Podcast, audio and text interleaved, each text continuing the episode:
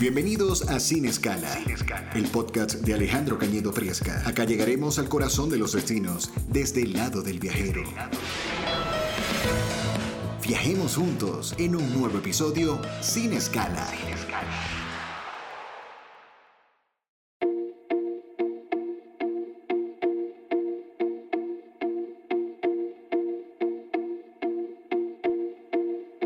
Hola, hoy empezamos un nuevo reto.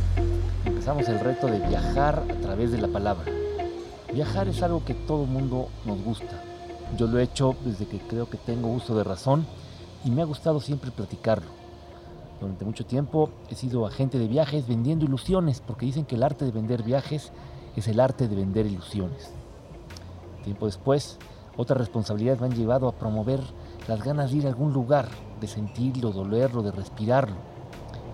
He hecho participaciones escritas, mantengo colaboraciones semanales en un programa de radio en Puebla, en Así Sucede con Carlos Martín desde hace más de 16 años, la cual es parte de mi vida, ir a platicar lo que me gusta hacer. Lugares que pueden ser cotidianos para algunos, pero son distintos para otros. Lugares que pueden ser cercanos, pero también lejanos. Y no significa que lo lejano esté muy lejos. Lo lejano es lo que no hemos conocido. A través de Sin Escalas quiero llegar a ustedes, platicarles sobre cómo ir a algún lugar, qué ver, pero no quiero remarcarme a las guías turísticas que te dicen en tono de voz en off qué tienes que ver y qué es imprescindible, qué no debes de dejar de disfrutar.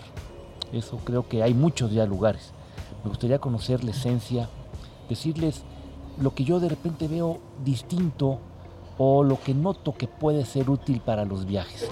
También aquí en Sin Escalas platicaremos sobre muchas cosas que tienen que ver sobre experiencias, cosas prácticas, eh, estilos de vida para viajar, cómo manejar eh, las experiencias cuando tenemos una cancelación, imagínense, cuando pasa algo no esperado. Ya desde que sales de tu casa, tienes que estar dispuesto a esperar lo inesperado, tanto lo bueno como lo malo.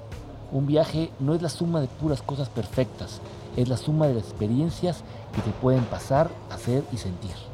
Y eso es lo que vamos a ver aquí en Sin Escalas.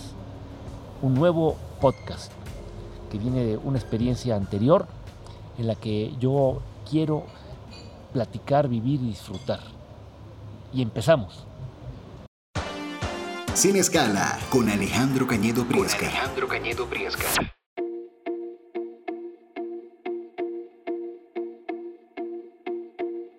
Encuentro en el centro histórico de Puebla, patrimonio de la humanidad, la ciudad donde hace 54 años nací y he vivido casi toda mi vida, excepto un año escolar fuera de la ciudad. Es un lugar increíble. El patrimonio mundial de Puebla es de los más importantes del mundo. Es la segunda ciudad patrimonio de México con mayor extensión, 6.9 kilómetros cuadrados. 2.619 monumentos catalogados por la UNESCO. Hay patrimonio caminando, es un museo hecho ciudad, donde los ángeles quisieron poner esto para su sano esparcimiento, podríamos decirlo. Y entre ellos hay una plazuela, la plazuela de los sapos, conocida por todos los poblanos y por muchos visitantes, donde los domingos, sábados también y días festivos se instala una, podríamos llamar de tianguis de antigüedades, lugar donde muchas personas sacan sus productos que tienen guardados, alguno que otro pone alguna cosa más nueva, pero también encontramos la vibra de una ciudad pujante, una ciudad que históricamente es de las más importantes de América Latina, la cuatro veces heroica Puebla de Zaragoza. Y estoy en la terraza de un palacio. Yo creo que si Alexander von Humboldt Hernán Cortés o Juan de Palafox y Mendoza hubieran llegado en estas épocas, escogerían alojarse en Casona de los Sapos. Es un lugar increíble, un gran hotel con dos restaurantes que caracterizan parte también de lo que fue la historia de nuestra ciudad. El Maizal, comida endémica y contemporánea donde un gran chef, Daniel Nates, hace experiencias únicas. Probar la nueva comida poblana a través de la interpretación de lo que siempre hemos tenido. y luego Le Crapaud. No sé si lo dije bien, mi francés no es nada correcto, creo yo. Pero bueno, Le Crapaud es los sapos o el sapo en francés. ¿Y por qué digo que tiene reminiscencias? Puebla tuvo una gobernanza, podríamos llamarle, un tiempo por los franceses, de 1863 a 1867, o sea, el siglo antepasado, después de la toma de Puebla, que, que, tuvo que ver con un sitio de 35 días, los franceses se quedaron apoyando mucho al que después sería emperador Maximiliano de Habsburgo y dejaron mucho en la ciudad. Por ejemplo, el primer alumbrado público de Puebla tiene que ver con lo que los franceses dejaron. La avenida Reforma de la ciudad de Puebla tiene casas que evocan a partes de algún lugar de Francia. Y este hotel, la Casona de los Sapos, tiene este restaurante con platillos franceses únicos que los invito a que vengan. Aquí en la 7 Oriente, esquina con la plazuela de los Sapos, donde amablemente el equipo de este lugar me hizo el favor de prestarme parte de sus instalaciones para hacer la grabación número uno de Sin Escalas. Estamos en un momento que queremos que ya sea la pospandemia. La pandemia que ha azotado el mundo, que no lo esperábamos, no lo imaginábamos y muchos no hemos sabido cómo reaccionar ante condiciones distintas a lo que esperábamos. La pandemia anterior, porque ha habido muchas en la historia, después de ver tanta información que llegó por Twitter, Facebook, Instagram, redes sociales, de todas las pandemias que ha habido, bueno, pues no somos ajenos como mundo, pero sí ajenos como ciudadanos actuales. La famosa novela de Albert Camus, La peste, evoca parte de lo que una ciudad sufrió y lo que generaba de terror, miedo y angustia. Esta pandemia, la última que llegó fue en el siglo XX, XVIII y XX del siglo pasado, en la que las condiciones eran distintas y que la movilidad no era tan grande. Es más, la movilidad empezó a ser fuerte en el mundo después de la Segunda Guerra Mundial y más con la llegada del jet en los años 60. Antes, muy pocas personas se movían a más de 8 kilómetros del lugar donde nacían. Los viajeros eran aquellos personajes que se movían por el mundo y cuando regresaban a sus tierras eran vistos como héroes que traían parte de la historia de otro lugar y que engrandecían el lugar donde querían vivir. Pero esta pandemia nos agarró por sorpresa. Muchos no creíamos que iba a llegar tan grande. La propia modernidad la acercó a velocidades increíbles. He leído que la pandemia de 1918 tardó en llegar a algunos lugares hasta uno o dos años. Esta llegó en escasos meses. De estar confinada primero en Wuhan y pensamos que era un asunto solo de los chinos, nos encontramos que primero la tierra italiana empezó a tener en algunas provincias Lombardía, Toscana, y después, como un fenómeno que no podemos comprender, generaron una contaminación, podríamos llamarle, por todo el mundo, un miedo y una angustia que cambió la forma de viajar. Y muchos dicen, esto no pasaba desde la Segunda Guerra Mundial. Yo creo que no pasaban muchas cosas de nunca, porque el mundo viajaban hasta el año 2019 alrededor de 1.300 millones de personas de forma internacional. Cada día millones de aviones y personas surcaban los aires. Bueno, a lo mejor millones de aviones no, pero sí de personas. Miles de aviones. Acuérdense que aquí podemos decir cosas y hay que corregirlas de inmediato porque eso le va a hacer que este podcast tenga mucha seguridad. Entonces, platicaba yo de que la gente dice, no había pasado, no, porque no había tanta movilidad. Entren a una de las aplicaciones o páginas de internet donde ponen los vuelos que hay cada día y el cielo parece un enjambre parecen abejas que están por el mundo volando de una manera muy curiosa. Entonces hemos hecho cambios en la forma de interpretar. Entonces viajar era facilísimo y la gente viajaba y transmitía muchas cosas, conocimientos, cultura, amistad y también el terrible virus. Ahora la nueva modalidad también va a tener que ayudarnos para ver cómo viajamos actualmente. En el 2001, hace 19 años, un 11 de septiembre también hubo un caso terrible en el mundo con la caída de las Torres Gemelas, los aviones que fueron destrozados y que generaron un cambio fundamental en la manera que se viajaba. Yo a algunos jóvenes cuando les digo que antes de eso, subirte un avión, podías llevarte una botella de agua sin problemas, la gente viajaba con sus botellas de alcohol compradas inmediatamente sin tener que pasar ningún filtro, algunos viajaban con la licencia de manejo o sin ella, los americanos venían a México pasando con licencia sin tener visas. Cambió mucho y nos acostumbramos a esa nueva normalidad. Sabíamos que llegar al aeropuerto tenía que ser tres horas, que los filtros había que pasarlos lentamente, que llevaras menos cosas cargando, que te revisaran todo, que en Estados Unidos mucha gente no quisiera ir porque te quitan los zapatos, el cinturón, la chamarra y que en algunos lugares te sentías observado, revisado, pero también cuidado. Una nueva normalidad se acerca al mundo. ¿Cómo serán los viajes post pandemia? Algunos dicen que la gente viajará más por cercanías, por tener miedo a quedarse atorado en un lugar si vuelve a haber un rebrote. ¿Qué pasará? ¿Los agoreros del futuro pensarán que sí los viajes cambiarán? Yo creo que mucho va a llegar cuando llegue. Todo se planea, se dice, pero no podemos viajar. Yo recuerdo cuando empezaba la pandemia, empezaba a ver videos de cómo se creía que iba a viajar la gente, cuando había, eh, por ejemplo, restaurantes que estaban como encapsulados. Ya vimos que no. Y esperemos que con la llegada de la vacuna regresemos a una normalidad. Y regresemos a viajar y seguramente encontraremos viajes más sustentables, viajes más verdes. Y verde significa con más limpieza. Y viajes para evitar también el overcrowding, o sea, el llenar un lugar cuando todo el mundo quiere ir y te la pases más tiempo pegado en un coche o en una fila y sin disfrutar las cosas. Pero es un tema que vamos a platicar más adelante sobre los casos de que qué pasaría ¿Queremos viajar más tranquilos? ¿O queremos viajar más enterados? ¿O queremos ser parte de esa masa unificada que no interpreta los lugares, sino que se mueve solamente con la intención de decir que fueron? Hay que pensar mucho cómo viene.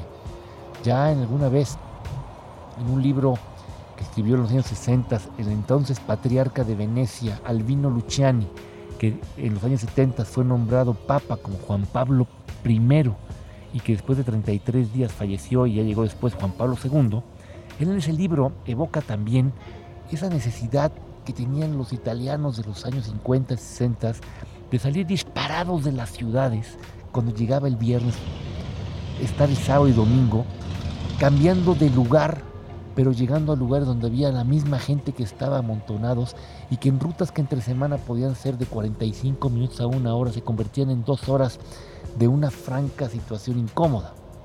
Pero bueno, eso lo dijo hace casi 60 años Albino Luciani.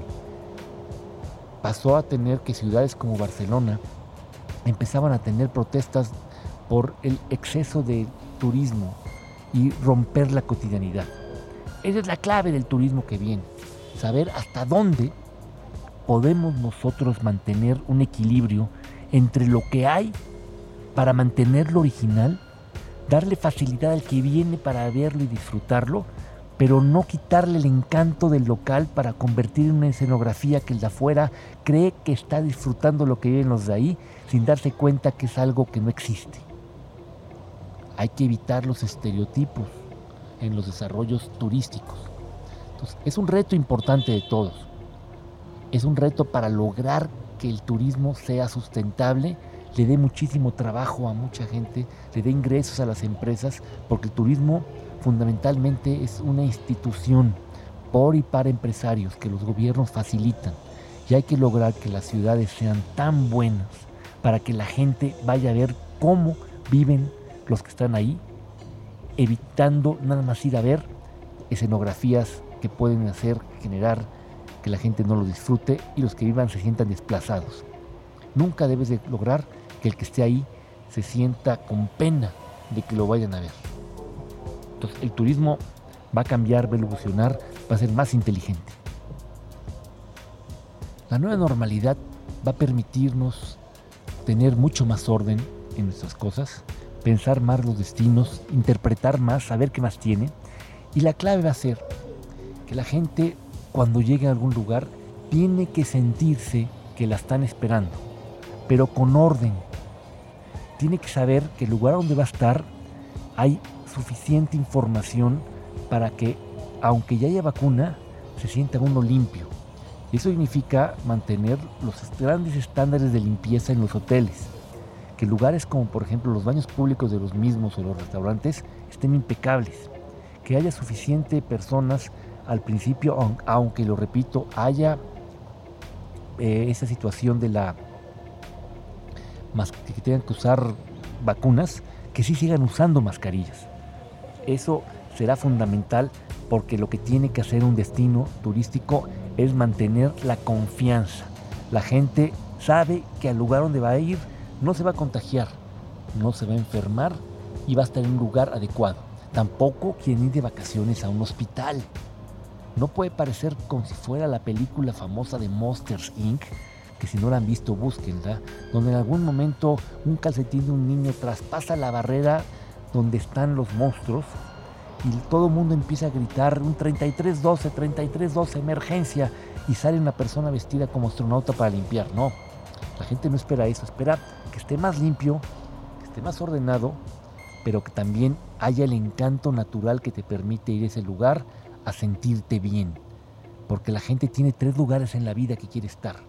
Donde estudia o trabaja, donde vive, duerme, come y donde se la quiere pasar bien donde quiere ir a disfrutar. A algunos les gusta ir a jugar béisbol los fines de semana, otros a pasear por un centro comercial. A mí me gusta ir a la radio a platicar sobre viajes. A otros les gusta cabalgar, otros caminar. Y donde vaya, donde sientas, tienes que ir a un lugar donde te la pases muy, muy bien. Eso es estar tranquilo, no con miedo. Porque si tienes miedo, si crees que no te va a pasar bien, si todo el, tu recorrido va a estar con la angustia, haz una pausa, piénsalo y mejor en ese momento el viaje puede ser no adecuado.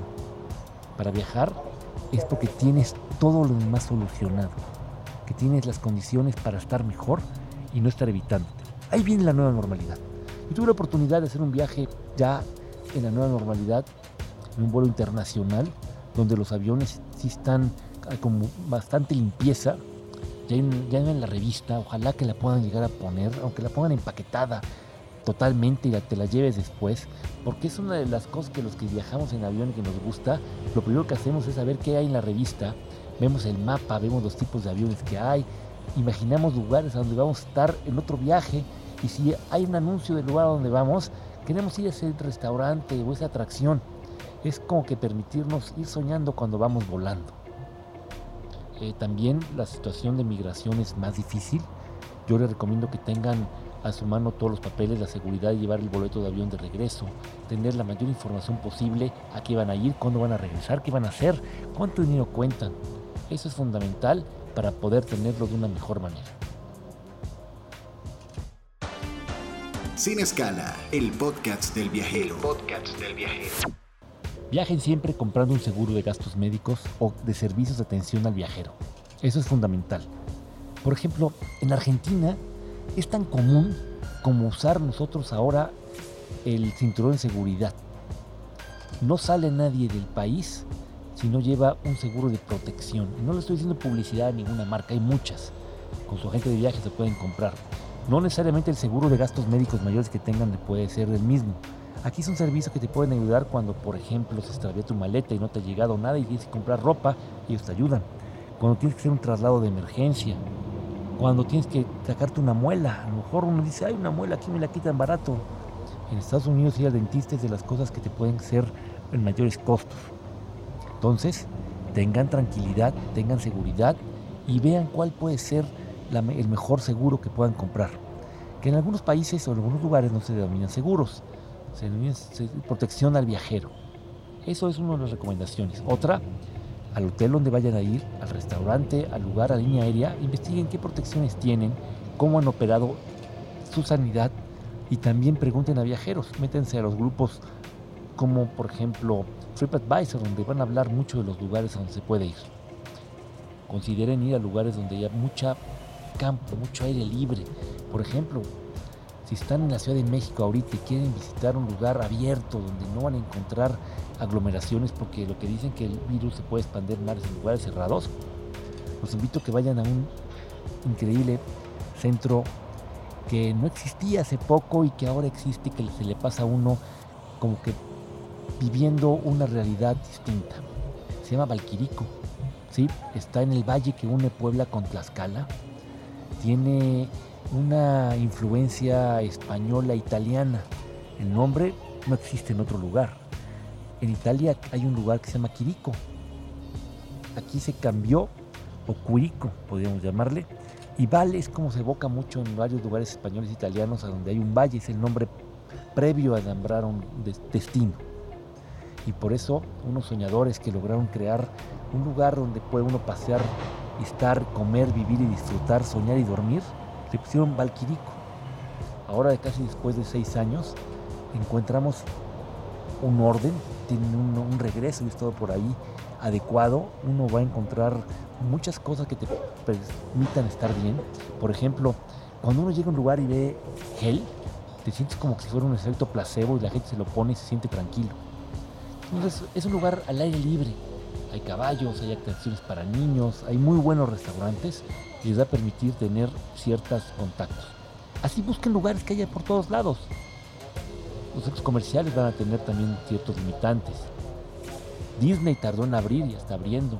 La nueva normalidad ha llegado, pero mucho va a cambiar de ciertas cosas como el uso del tapabocas o las distancias cuando tengamos la vacuna. Pero muchas cosas como la limpieza extrema, como condiciones especiales de que tu cuarto hotel esté perfectamente arreglado, vamos a tener mejores ventajas. Y los aviones tienen que tener la seguridad de que uno va a estar tranquilo, con información clara, que los alimentos los van a acabar dando muy empaquetados. No sé si alguna vez ustedes hayan pedido la comida kosher en un avión. Yo sí. La comida kosher es parte de las costumbres que tiene el pueblo judío y es la forma de preparación de los alimentos que tienen que ser certificadas por un rabino con una limpieza muy clara. Yo una vez pedí en un vuelo comida kosher y te lo llevaban empacado de tal manera que te sentías realmente seguro de lo que ibas a comer y con una limpieza y higiene especial. Ahora que tuve la oportunidad de hacer este viaje, así noté que ya casi muchas de las cosas que te ofrecen son comida kosher. Ya la aviación había dejado de ofrecerte muchos alimentos, muchos años. Si había, a veces lo comían, o te daban tu bolsita de pretzels, o te daban tus galletitas todas cerradas. Es lo que vas a estar viendo. Y si tienen hambre, apetito y de la comida, pues lleguen un poco antes al aeropuerto, siéntense en un restaurante y prueben los alimentos. Eso va a ser bueno. Eso puede ser una buena alternativa. Ya algunos restaurantes en el aeropuerto están abriendo y también los clubs o lounges privadas de las líneas aéreas donde por una cuota módica o si son pasajeros frecuentes o tienen algunas tarjetas de crédito que estén eh, autorizadas por la propia aerolínea pueden entrar, pasar un momento de espera más relajado. Para viajar, si es por avión, lleven lo mejor empaquetado, traten de documentar lo que más puedan, llevar poco con ustedes y no lleven muchas cosas sueltas, porque si hay revisiones exhaustivas pueden llegar a perder algo. Recuerden que si llevan una computadora, un teléfono celular, una iPad, tienen que sacarlo antes de que pasen los rayos X. Vayan lo más cómodo posible. Viajar ligero es lo mejor. Y ahora en estos tiempos de, normalidad. Eh, traten de no imprimir su pase de abordar. Ya utilicen las herramientas que hay bajando aplicaciones que lo pueden tener directo de la propia línea aérea para tener el código QR y pasar el teléfono. Ya muchos aeropuertos tienen lectores y ya no es complicado. Uno pensaría, es ciencia ficción. No, traten de no imprimir nada. Traten de llevar gel antibacterial en tamaño pequeño en su equipaje de mano y cuenten también con eh, utilizar la mayor cantidad de herramientas digitales para hacer pagos. Pueden tener ya sus hoteles reservados y prepagados y es bueno comprar, y lo digo a lo mejor porque yo vengo de esa parte, con un agente de viajes eh, tradicional, porque Él viajará contigo. Decimos que viajamos juntos y ante cualquier situación como la que hubo ahorita en la pandemia, Él puede ayudarte desde cualquier lugar, porque ahora tenemos una comunicación directa y ellos tienen comunicación directa también con las propias líneas aéreas.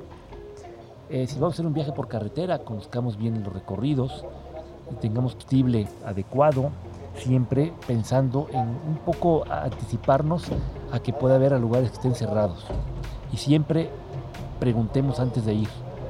A algunos nos gusta viajar a la deriva, viajar sin planes, viajar tranquilos. Creo que por un tiempo no va a ser posible. Mejor reserve siempre, con tiempo, y eso le va a permitir quitarse incertidumbre. Porque viajar es no tener ninguna incertidumbre, es estar tranquilo con uno mismo para regresar renovados. Es como quitarte la pila, es como darte un servicio. Es lo que te alimenta el alma y el espíritu para seguir trabajando fuertemente, siguiendo el siguiente viaje, siguiendo con la doctrina italiana. El dolce farniente, el dulce placer de no hacer nada, que no significa perder el tiempo, porque descansar no significa no hacer nada, sino cambiar de actividad. Y el dolce farniente te lo da. El italiano, el romano, que todos los días trabaja de septiembre a julio, que trabaja de sol a sol, ocupa Ferragosto, el mes de agosto, para no hacer nada. Pero no hacer nada es no quitarse y tirarse ahí en la cama y no levantarse, no. Salir a pasear, conocer, disfrutar. Porque el viaje más increíble puede estar en ti mismo, en tu ciudad donde vives o muy lejano. Esto es Sin Escalas. Soy Alejandro Cañedo Priesca y los quiero acompañar a viajar por el mundo. Y de esta manera finalizamos este viaje por el día de hoy. Gracias, señores pasajeros, por habernos acompañado en este episodio sin escala. Sin escala. Sin escala, podcast de Alejandro Cañedo Priesca. Viajemos juntos. Viajemos juntos. Este contenido es producido por Lagarto FM y Reptilia Agencia Creativa para el mundo entero. Los esperamos en la próxima edición.